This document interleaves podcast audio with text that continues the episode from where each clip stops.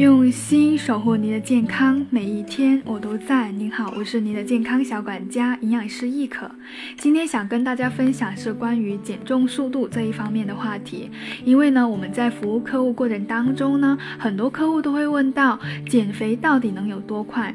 那么减重过程呢，主要是分为两期。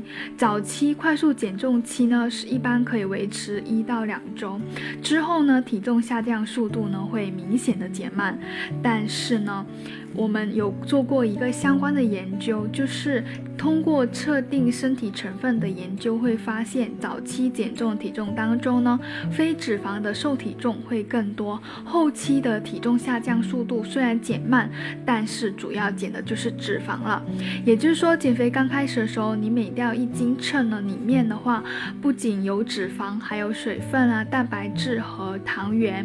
后期的话，都是实打实的脂肪了，所以说，如果说要问减重能有多快的话，最快的话就是每天可以减重一斤多。当然呢，这个一斤多并不代表是纯脂肪，还有其他一些物质。那么有一些客户会说，我能不能只减脂肪？我们都知道，我们人体的身体成分构成主要是由脂肪还有非脂肪体重。如果更细致的从器官还有组织结构上分的话，就可以有水分还有非水分。那么非水分呢，就包括像蛋白质、糖原还有矿物质等等。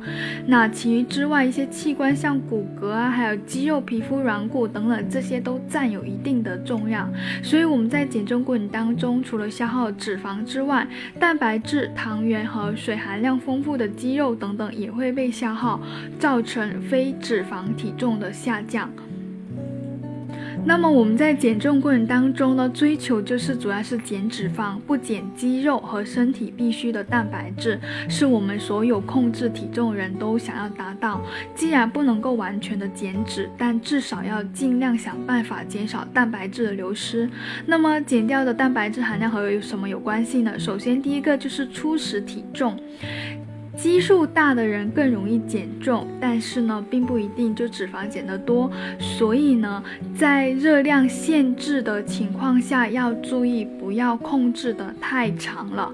其次就是减重时候的营养素的比例，各种的减重膳食，比如说像高蛋白或低碳、高脂肪、生酮等等，没有一种营养素配比是可以减少蛋白质消耗而增加脂肪消耗的。